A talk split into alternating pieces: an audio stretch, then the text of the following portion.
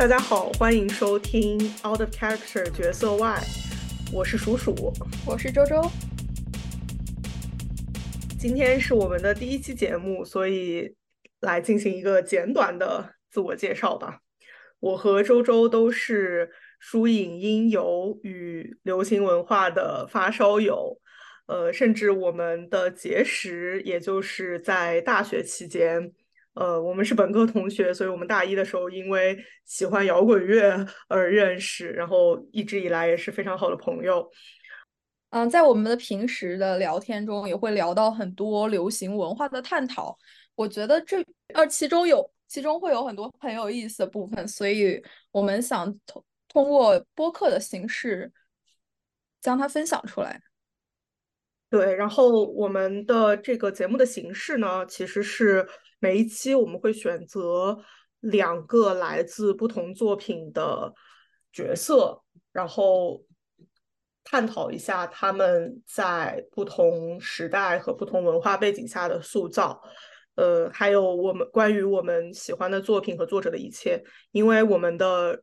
兴趣爱好都非常的广泛，所以就我们希望可以。在这种对比中 碰撞出一些火花吧。当然，我们都只是普通的作品爱好者，所有我们的分享都只是个人意见，基于一种友好交流的基础之上。如果你有什么不同的看法，欢迎在评论区留下你的意见。这一切都不会是一个下定论的结论。嗯，都是非常主观并且非常不权威的。所以，我们今天第一期的主题其实是对比，呃，来自《灌篮高手》的樱木花道和来自《排球少年》的日向翔阳两个主角，嗯，都是我们非常喜欢的作品。是，来谈一下我们是什么时候看的这两部作品吧。嗯，我是呃二一年吧，二一年的时候看的。第一部第一遍的《排球少年》，但是今年我又重温了两遍，就所以现在还比较记忆还比较鲜活。你呢？我是可能会比你早一些，但是应该是在你对《排球少年》狂热之后，我我接着把《排球少年》剩下的部分看完了，然后也是在这之后重温了好几次。对，然后《灌篮高手》其实，呃，我说来惭愧，我就没有非常完整的看过漫画或者动画。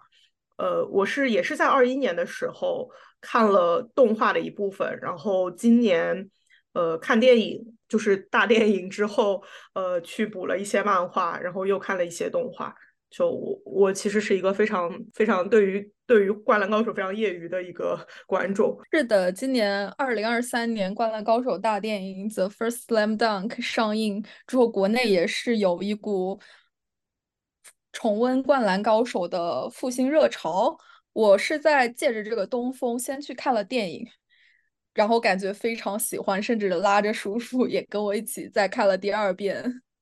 在这个之后，我又去看了《灌篮高手》剩余的漫画，并且可能持续狂热到了现在。就是在周周对《灌篮高手》狂热的期间，我也深受其耳濡目染。所以，嗯，虽然我是一个非常业余的观众，但感觉我对里面的角色什么的还是比较了解的吧。然后，今天我们这个节目其实就是主要是想对比一下这两个角色，但也并不是说真的要分出一个高下，只是。就是比较娱乐性质的对比吧，嗯，我们就先简单的介绍一下这两个角色。就假如，呃，听众中还有对他们不是很了解的，嗯，朋友，呃，樱木花道他就是在进入高中之前是没有打过篮球的一个职业小混混，但是他拥有非常强的身体素质，并且在高一的时候。因为机缘巧合进入了篮球队，开始他的业余篮球生涯。对，日向翔阳是一个曾经非常喜欢打排球，但是一直没有正式或者专业的训练，到也是到高中之后才进入比较正式的高中社团排球训练吧，但是他的身体素质就会差很多。这个到我们后面会对比一下。呃呃，不是说第一眼看上去就很天才的那种，嗯，但是他可能就是很热爱排球，一直都对于排球有一个赤诚的热爱，嗯。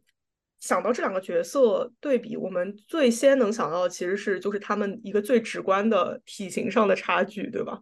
就因为樱木花道他就是一个一米八八的一个壮汉，但是呃日向翔阳就是一个一六二点八的纤细的少年，我觉得这个就是在他们的角色气质上还是有很大的差别的。对，像。樱木花道他一出场时所自带的就是喜欢打架斗殴，包括说他的体力非常强。他进入篮球社的契机是为了追女孩，这些都会有非常典型的青春期男男性的特征。嗯，是，我觉得在比如说性别气质这方面，就这两个主角还是差别非常大的。就比如说像日向，其实他。很多时候，甚至你会觉得他性别感并不是很强吧？就是你你他当然也不是说女性化或者怎么样，但是他就会让你感觉是一个无性别的儿童。反正对我对我来说，他是有这样的感觉了。然后包括他的身体素质也确实不是一个壮汉。你你你觉得就是这会对他们整个角色有什么影响吗？似乎就是这两部作品它的一个交替的，呃，火火爆，或者说他的一种同人复兴，我觉得是和他们同人气，他们的性别气质的不同有有差别的。像我觉得井上雄彦他就是一个非常非常擅长挖掘男性魅力，嗯，呃，并且展现一种雄性荷尔蒙气质的。一个漫画作者，就是不管是从他最早的《灌篮高手》里面的角色，再到说他之后的《Real》，还有就是《浪客行》里面的男性，其实都是一种非常比较典型的、具有强硬的面部，然后说健壮的体格。嗯，当然，我也在想说，这个跟作品的。就是运动的类型也是有关的，就是说，毕竟作为一个篮球运动，就是篮球运动员就天生具有必必须要比较强壮体格，所以里面你其实也是会看到一些宛如黑人运动员，或者说更加是在现实中你可能不会看到的身高两米，然后非常强壮，不具有日本典型的面部特征的角色。但是排球少年，我相反的，我觉得。我觉得古馆春一他就是有在淡化这种全员的性别特征，就是大家都是可能日本普通的男高中生，即使是里面较为强壮的角色，他没有说和其他的角色画的更为凸显，同时可能女性也是没有说会具有更强的跟男性角色的一种性别对比，就是全员在这个中间的性别都是。有得到淡化，然后日向和日向和樱木花道可能就是这两部作品中作为他们性别气质的典型代表，所以他们的性别气质会如此的不同。是，我觉得其实，嗯，我们先聊这个性别气质，其实还是挺有代表意义的，因为其实这两部作品其实，因为毕竟。灌篮高手是九十年代，它算是运动漫画，或者说就是这个这个品类的一个开山鼻祖类的作品吧。所以其实排头少年肯定是有受到过他的影响的。但嗯，关于他这个主角的塑造，他的这个外形，然后包括气质上如此的差别如此之大，就感觉可以看出很多嗯作者不同的一些想法吧。是。所以我感觉就是在九十年代，是否在一个可能硬汉作品也是较多。然后比如说，可能同年代也会有很多港影、港式这里面的黑道作品，或者诸如诸如此类凸显男性气质的作品大为受欢迎。在这其中，《灌篮高手》它也是受到了可能当时的日本上下，包括说可能整个亚洲范围内的一代男性为主的受众的巨大的欢迎。但同时，可能在十多年后，《排球少年》就不可能会是一样的路径。他在在一零代、二零代的现今，可能作为无性别的角色和和全员都有非性别相关的魅力，是一种更为受到，就是更为受到时代性别意识改变所影响的一种一种一种创造物。不过我也有感觉，感觉就是在二零二三年，《灌灌篮高手》的重新火爆，似乎又是一种复兴，似似乎又是一种复兴的对于这种非常少见的典型男性气质的刻画的一种。对，起码说《灌篮高手》它的大电影是在日本、中国、韩国。的新一代里面又掀起了非常强烈的热潮，但是我们可以注意到一个受众的区别，就是这一代的《灌篮高手》的消费者、狂热者，包括说他的同人文化的制造者，就变成了女性的主力军。在想说，是不是可能在过去的十几年里，我们我们这种性别中立的情况可能会越来越多，但是像井上雄彦他所描绘的这种。非常具有特征的强烈的男男性荷尔蒙气质的作品，就重新进入大家眼帘的时候，又会变得有一些独特。包括说，可能女性的消费者其实也会感觉到，这是也同时可以服务到他们的。嗯，就是很多女角色其实会更加开始青睐这种能够拥有一些成年男性体格，包括说成年男性。气魄，即使说是《灌篮》里面的美男流川枫，他都是拥有一米八八，并且有很明显的肌肉描写，这也是一种可能值得关注的现象。是不是也是因为啊？当然，这只是我个人的想法。我想说，是不是也是因为这十几二十年来，二十多年来，就是同人文化的呃比较比较长足的发展，就是导致可能大家更会。对于一些男性气质强烈或者说雄性荷尔蒙非常丰富的角色，大家有了更多的，就是大家同时的接受度可能也会在这同人文化的发展中更高了，作品更加越来越多，所以可能大家的包容度也会越来越来越提升。我又想到一个比较有意思的点，就是我们我们在一起看《灌篮高手》的时候，我们其实在看。呃，樱木花道的时候，我们会觉得他的有一些行为有点低矮，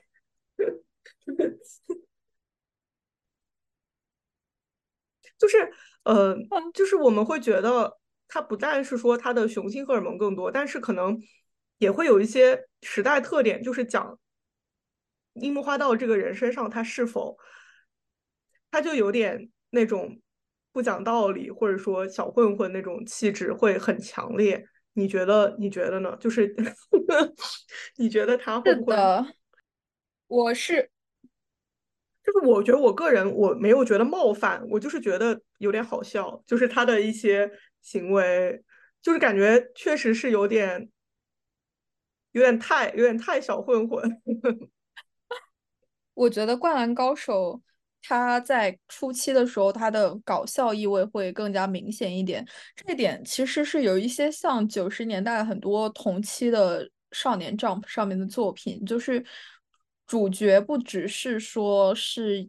是一个伪光正的王道的角色，但同时他可能还要起到一种某种意义上是扮丑，或者说。或者说做出一些非常具有同龄男性有的一些，并不算是完全正面的特征，不知道这是不是不是作为一种能够让读者进行共感的东西。比如说樱木花道，他作为一个小混混，他可能会到处惹是生非，他会呃毫不留情的对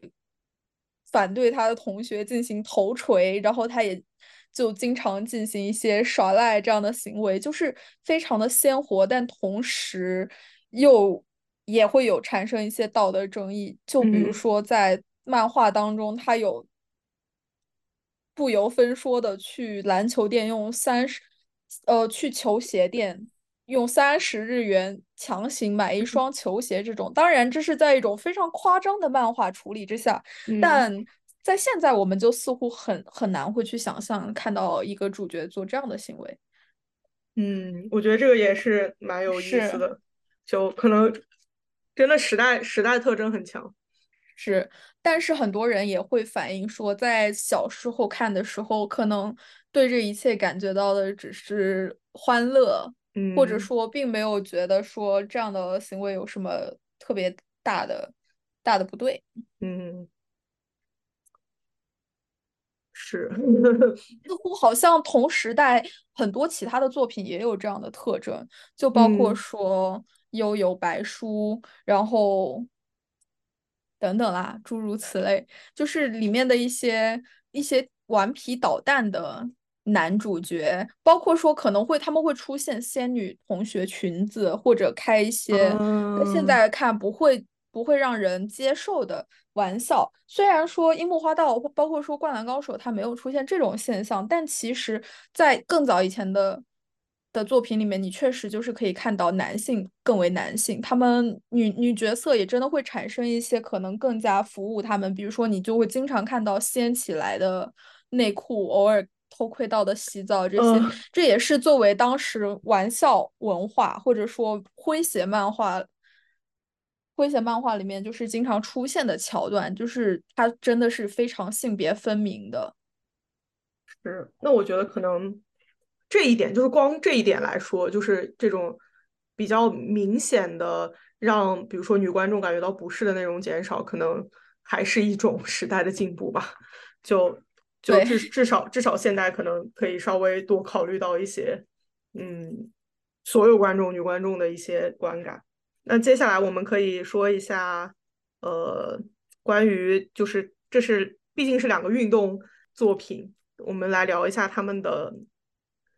在他们彼此所从事的运动上的一些才能或者天赋吧。当然，这个我们也要提前声明，就是我们都对于不管篮球还是排球都是非常的门外汉，就我们真的不是这个运动的专家，我们只是通过这个漫画，呃和动画，就是来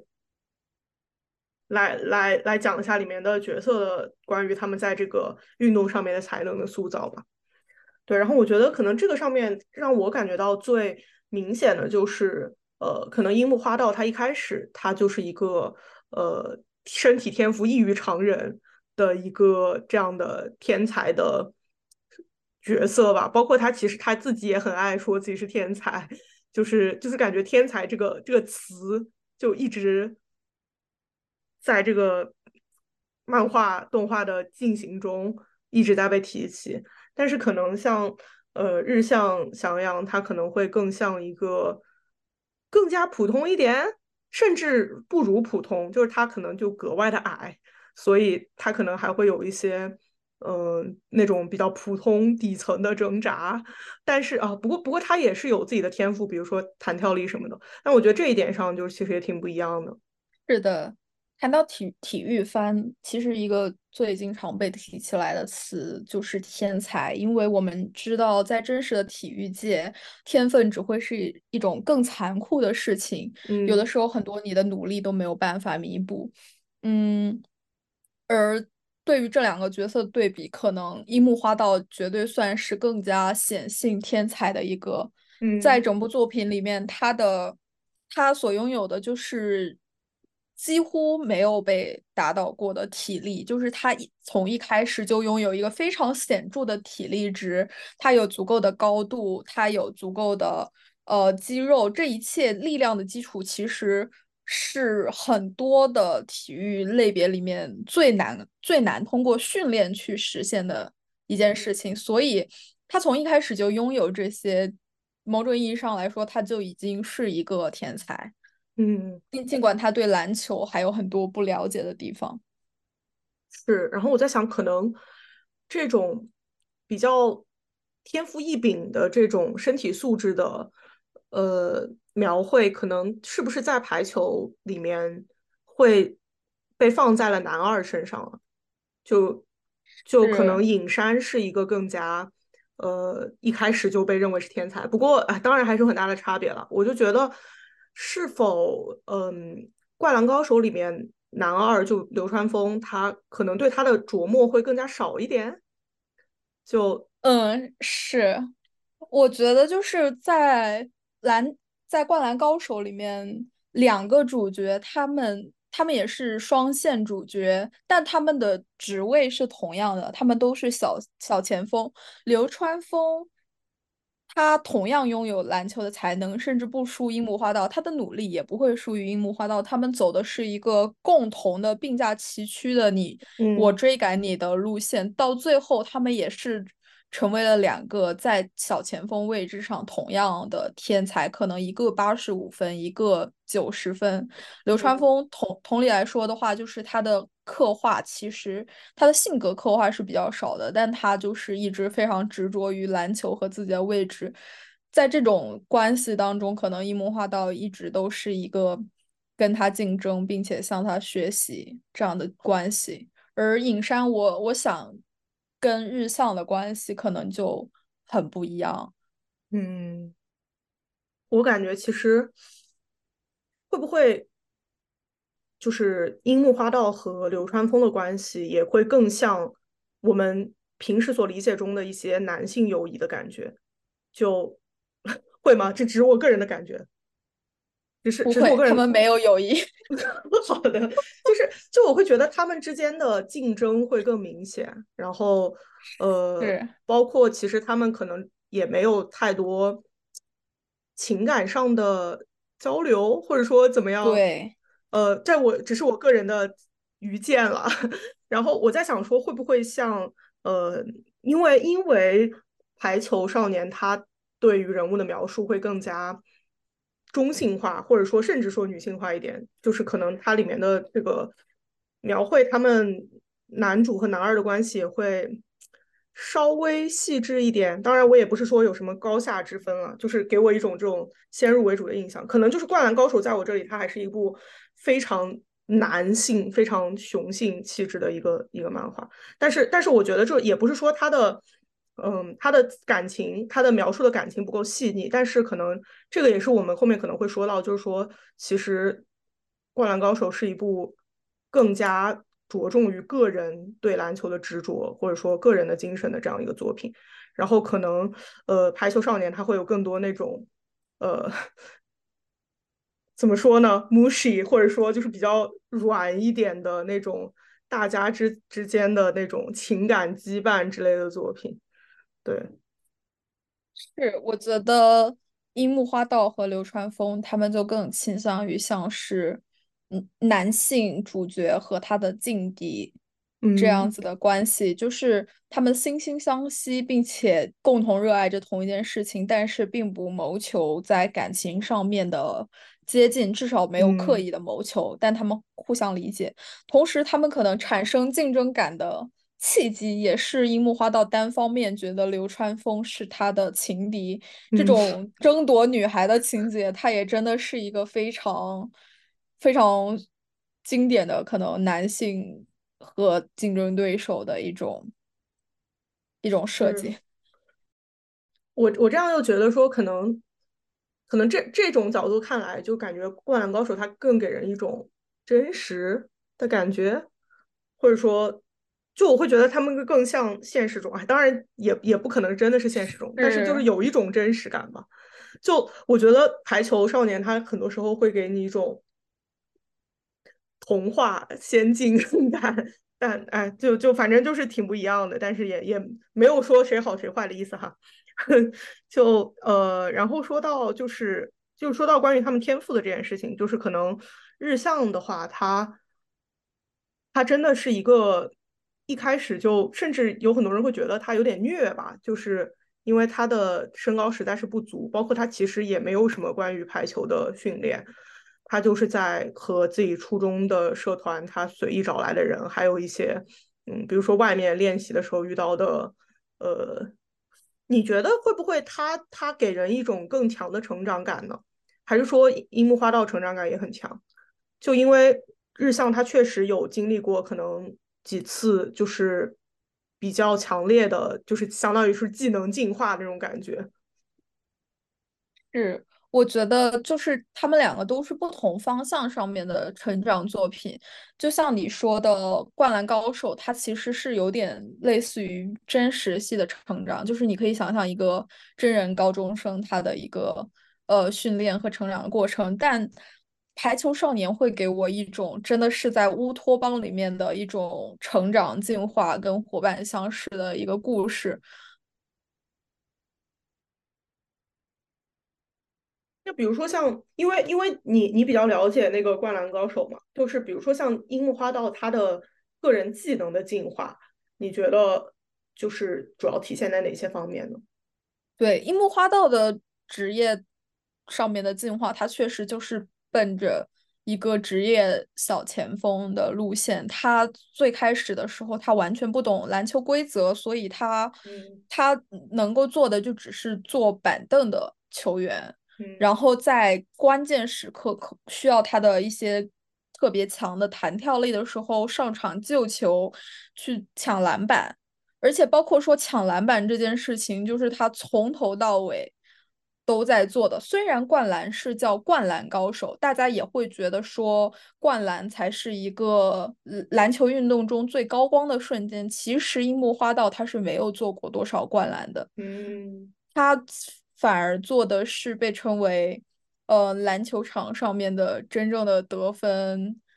绝技，就是在篮板下面把没有投进的球抢回来这件事情。包括说他可能在最后全国大赛之前才突击的，通过每天训练一一千个投球这件事情，把他的投篮准确率提高。在这之前，他其实都是没有什么投球能力的。这件事情也是一个非常非常真实的一个运运动训练，但在日向翔阳身上，我们确实就是可以感觉到一种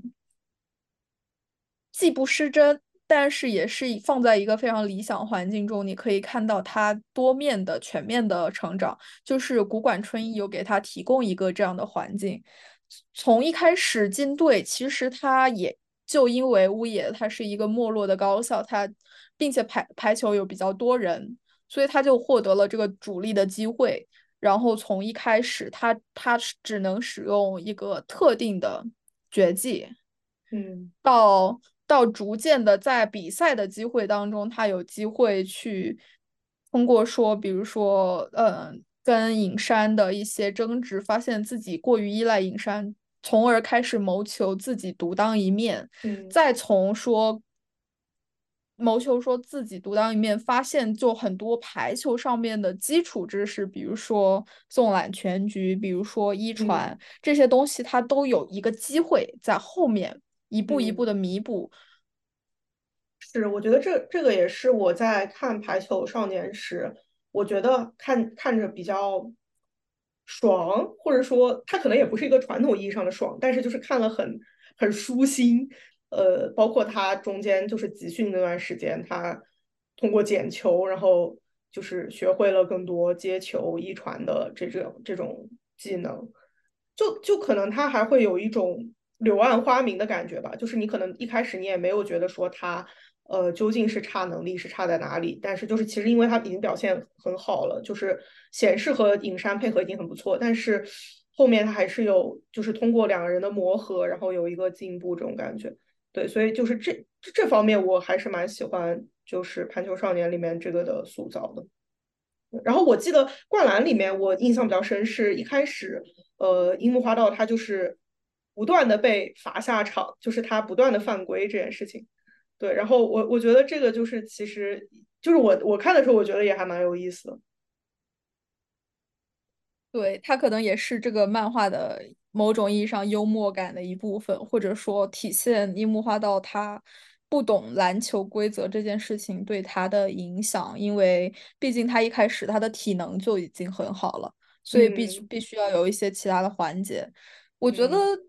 这两部作品，它之所以会呈现出这么大的一种不同，可能也是和两部作两个作者分别想要给。主角设定的成长的时间跨度和最后到达的地方是不一样的，也或者说跟这两部作品的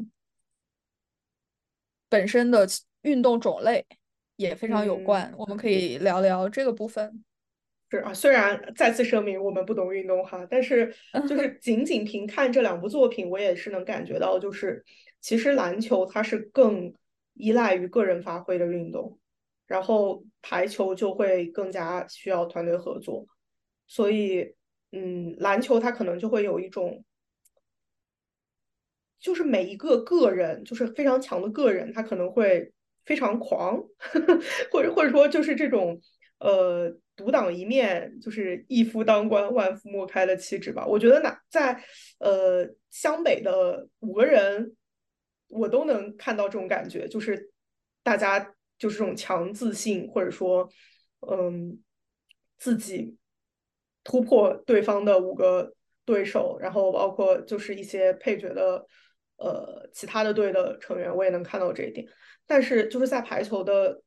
排球少年里面，我会觉得。嗯，他可能还蛮强调协作这件事情，尤其是他一开始可能就在强调，就其实，呃，二传手是一个非常重要的位置，但是二传手他其实就是一个司令塔的设定嘛，他需要协调整个队，然后包括和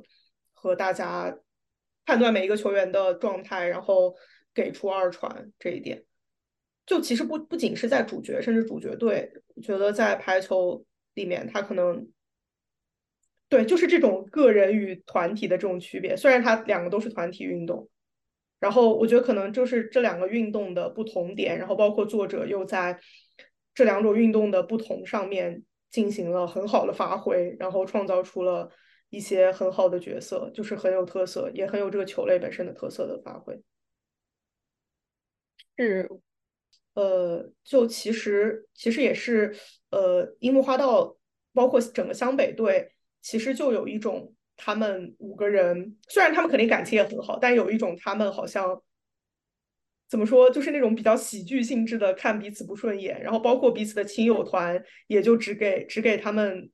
他们的自己的朋友加油这种感觉。对，然后我觉得这个也是蛮有意思的，就是在排球里面，也就是不会有这种。是的，就是在灌篮高手里面，你可能会更加觉得这是五个不同的篮球明星，他们嗯将要走上。各自的道路，但是他们聚在一起，可能为短暂的为一个目标所共同努力。就是包括说，虽然灌篮未曾提及大家各自的路线，也可以看到，就是为了在篮球上面各自有发展，可能他们会走向完全不同的道路。比如说去美国谋求职业生涯，或者说升入体育高中，或者或者。如何？就是他们可能会用不同的方式为自己个人的梦想而努力，但排球少年似乎就会更加群像一些。他不仅也是，不仅是说塑造主角，塑造主角所在的乌野这个团队就是一个非常成功的群像。像你说的，就是在学校的在助威方面，似乎整个。排球少年是很注重每个学校各自的支援团和他们的旗帜，以至于说他最后的时间跨度，他会有非常详细的给到每个人最后的去向和哪怕以后不做运动相关的事情，排球这件事情对他们的影响。是这个，我就想到两点，一个是呃，关于可能在日本，就是这两种运动的。受欢迎程度可能就差别很大，对吧？就是，呃，其实是不是说《灌篮高手》就是相当于一部漫画一己之力，就是推动了篮球在日本的，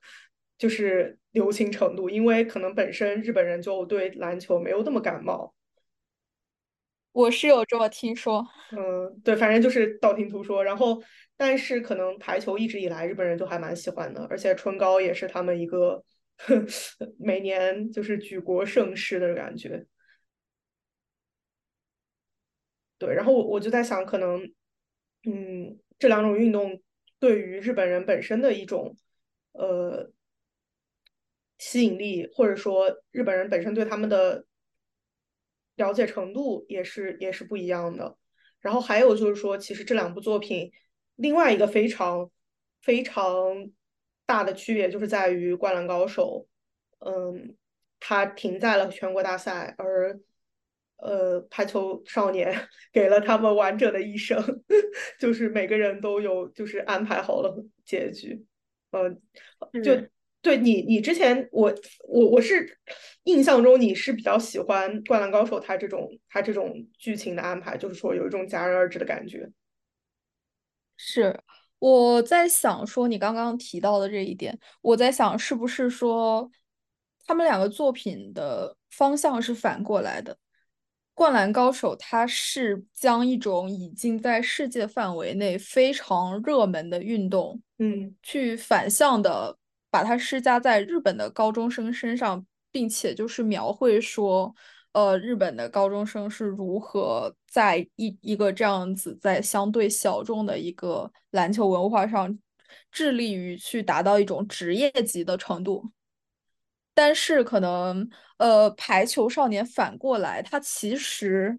更加宣传的，他他是选择了一种在日本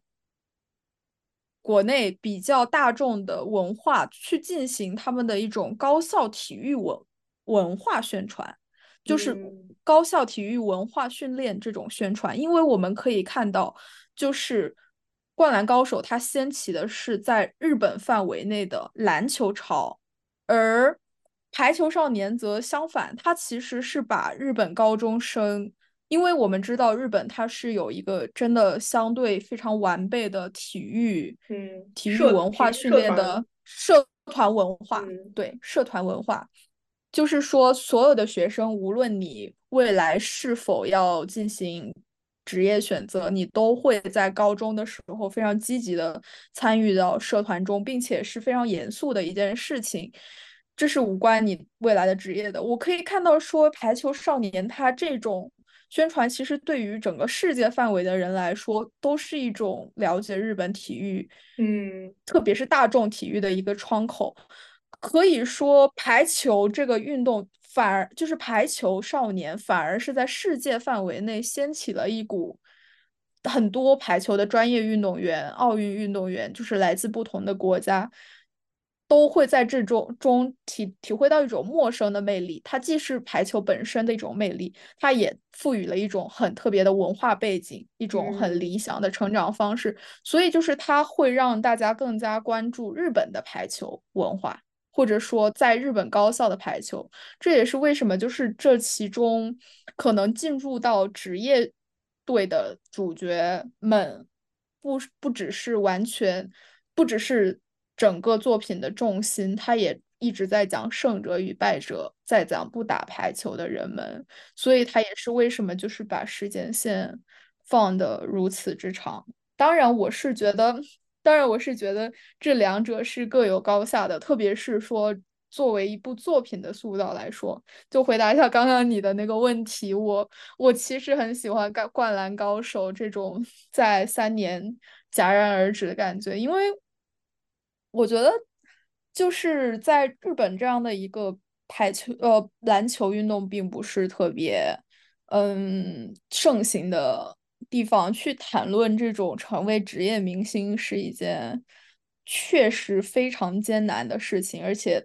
灌篮高手》把它做的非常真实，就是你遭遇到的一些危机，你可能在日本待在日本就没有办法发展下去，这件事情他都做的非常真实，更加显得说你在高中这三年的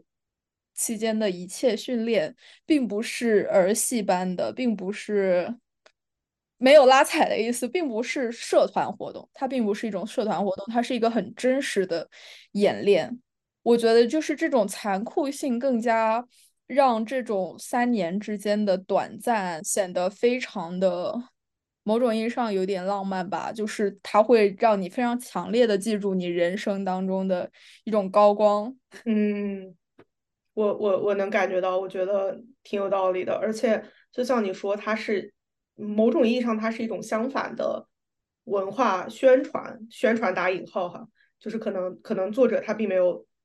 并没有那种强烈的说就是那种 propaganda 那种宣传的意思，但是它最终的效果肯定是有达到这样，就是说一个灌篮高手，他可能是把一种美国的世界的文化带来日本，然后排球少年他可能是把一种日本的文化推向全世界，然后我觉得这个就是结合他们的时代来看，我觉得也真的非常有意思。然后还有就是你说关于这个，嗯，他们的故事结束的点不同，可能。灌篮高手，它更多带来的是一种浪漫化，或者说那种短暂，呃，这种这种感觉。但是像排球，它可能会更有一种圆满，或者说温馨这种这种感觉。然后我觉得就是，所以可能这两部作品真的，我们我们这个节目明明是 角色探讨角色，但是又变成作品了。没没事，反正嗯，我会觉得说可能。在在在一些可能对这两部作品没有那么了解或者说喜爱的人眼中，可能会觉得说，哦，那这两部作品都是高中生在社团里面玩体育，可能他们还是蛮像的。但是我们其实看下来，我们还是觉得他们是非常不一样的。就是从这个主角出发吧，就主角就非常非常不一样，而且他们也体现出他们整个故事就是很不一样。嗯。那最后还是以主角对主角来来结束吧，就是我们还是聊聊他们的心路如何。嗯，对，就是因为日向他他其实是对于排球有一种，就是他的设定就是说他只是小时候在电视上看到小巨人打排球，他就被深深的吸引，然后之后哪怕他的学校里面没有这种排球社团的条件，他还是在自己一直在坚持。打排球这件事情，并且感觉他对于排球的一种热爱是一种呃 超然物外的一种纯粹的热爱吧。但是就是这点，就是和樱木花道也非常不一样，对吧？对。所以你觉得，你觉得就是在两部作品的最后结束，这两个主角所体会到的，分别是一种什么样的？感情或者他这一路以来的心路的，从开始到最后结束，他大概是一个什么样的感觉呢？我先来说说樱木花道，我我的感觉，哦，我觉得樱木花道他确实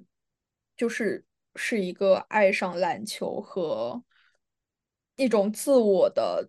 对自我的探索和自我的成长的过程，就是在他一开始的时候。进篮球社是为了追女孩，我觉得这是一个不完全的定义。应该说，他不知道自己爱的是什么，因为他的父亲去世，然后自己只是盲目的沦落成了在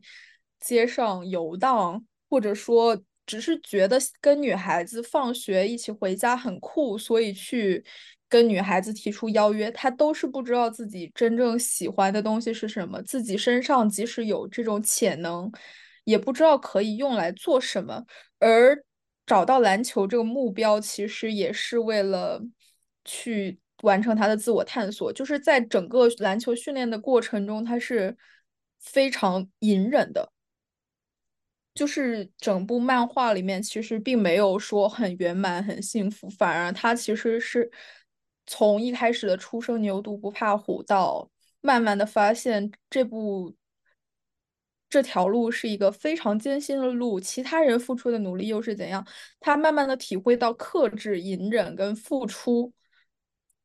这是他的一种自我锻炼。然后在最后的时候，他也是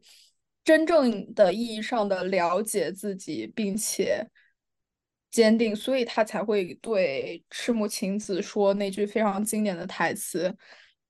真的很喜欢这次绝不说谎，这是我感觉就是他在最后的时候想跟读者说的一句话。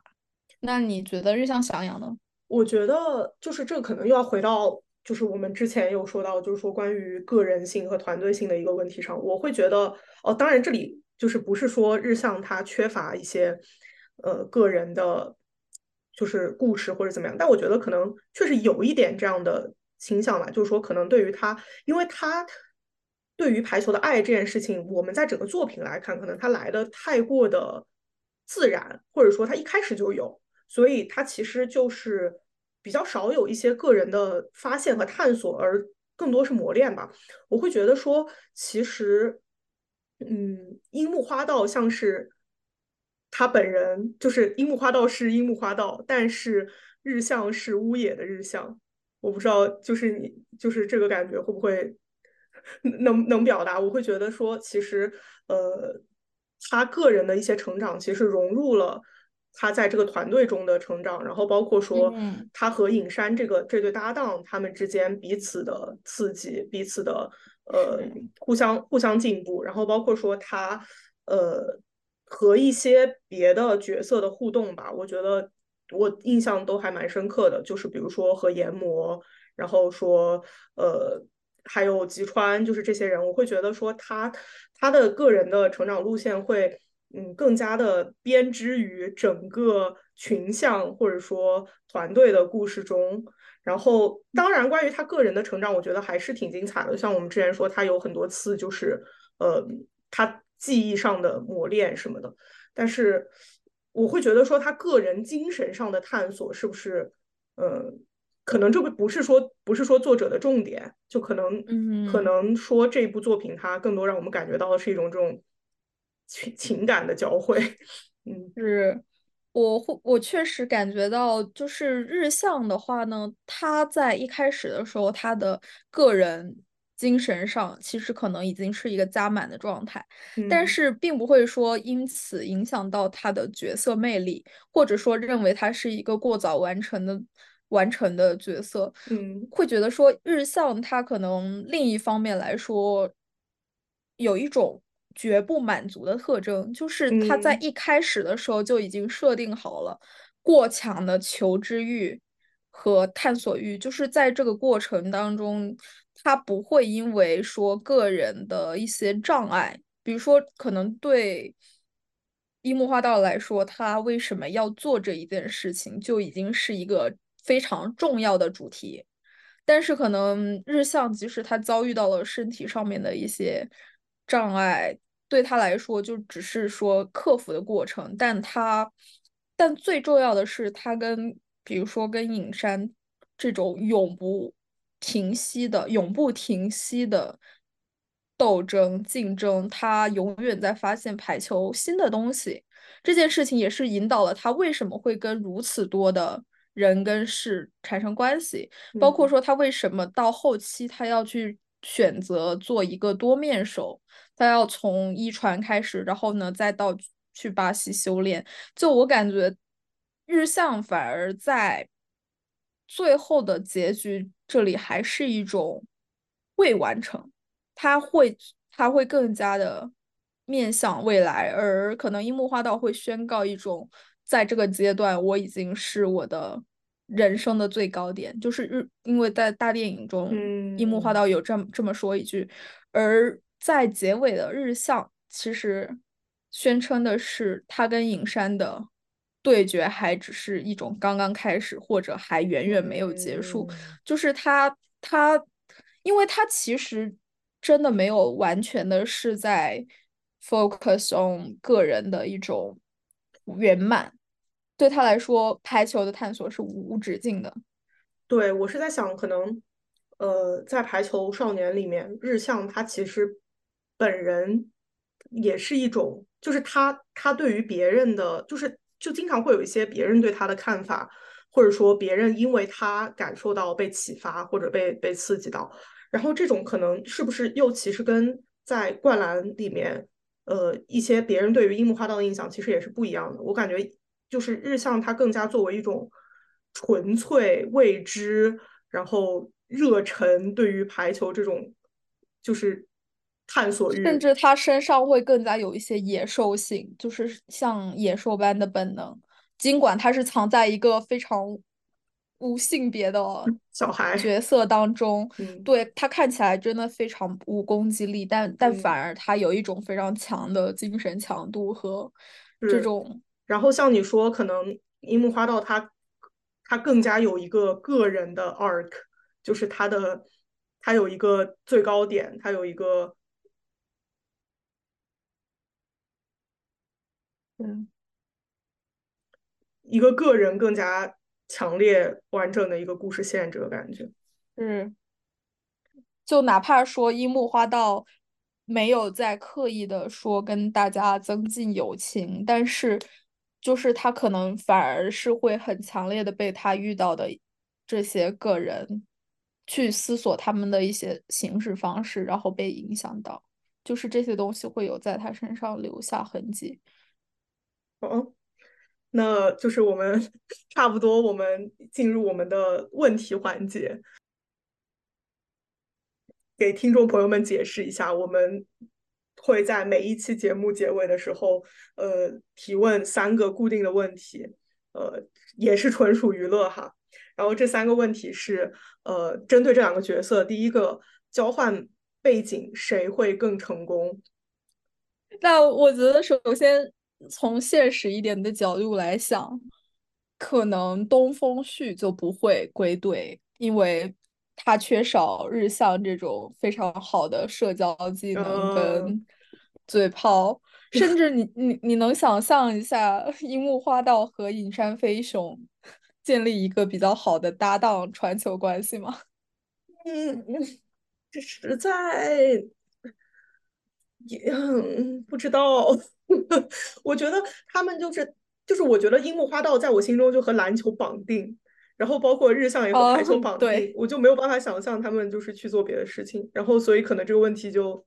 就包括你没有办法想象一个一米六二的人如何去打篮球，就哪怕宫城良田也有一米六八吧。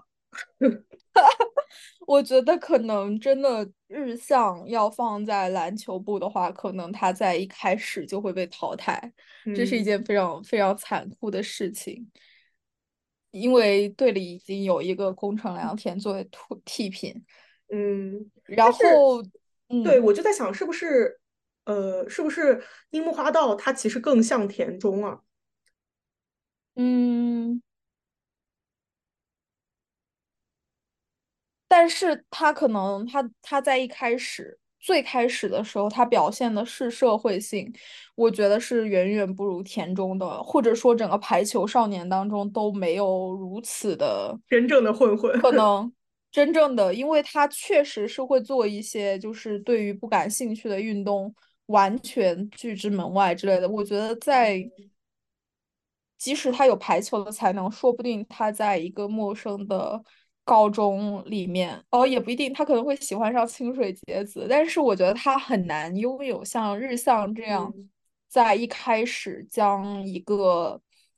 排球队集结起来这种能力。毕竟乌野队在最开始其实也是做了很多前期的团队建设。嗯，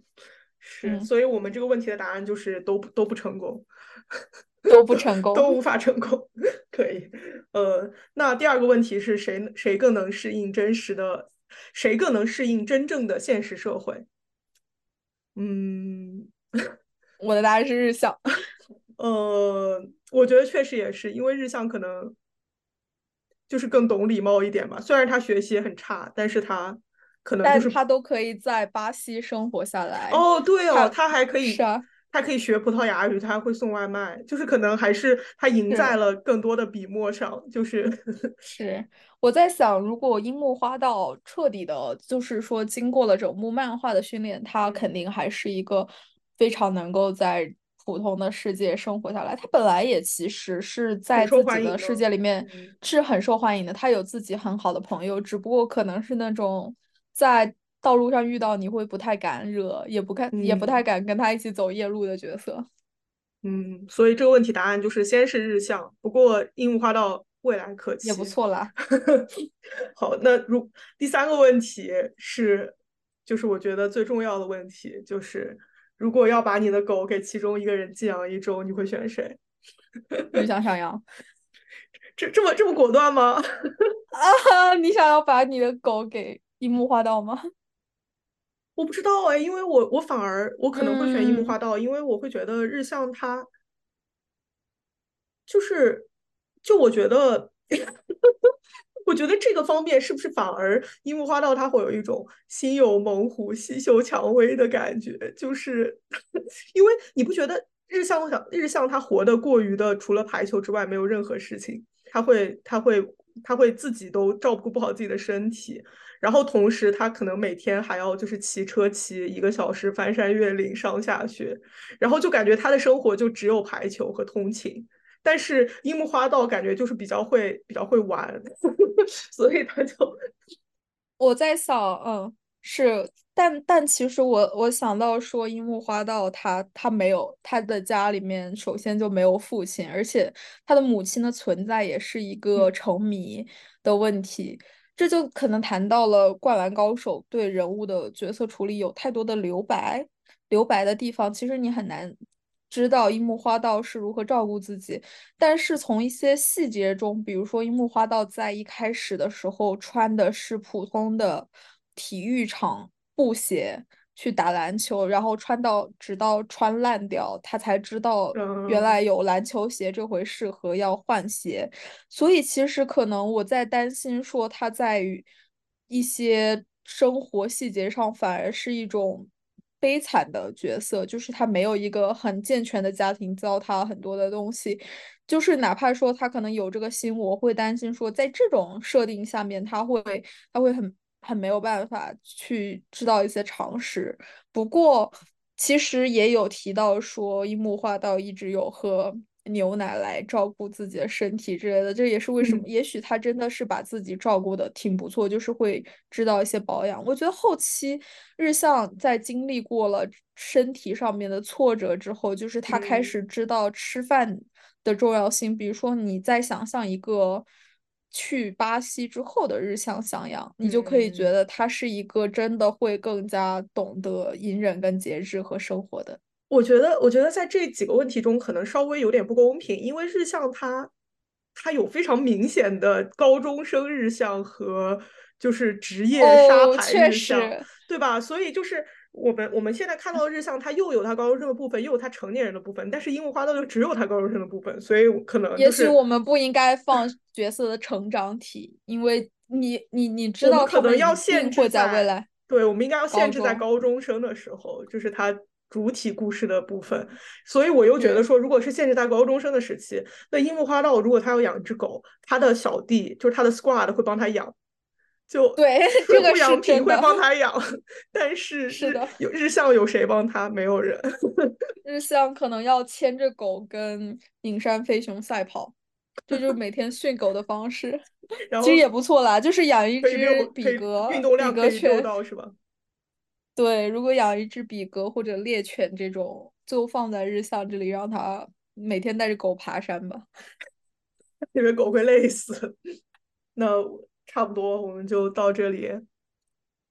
下下期再见，拜拜。下期再见，拜拜。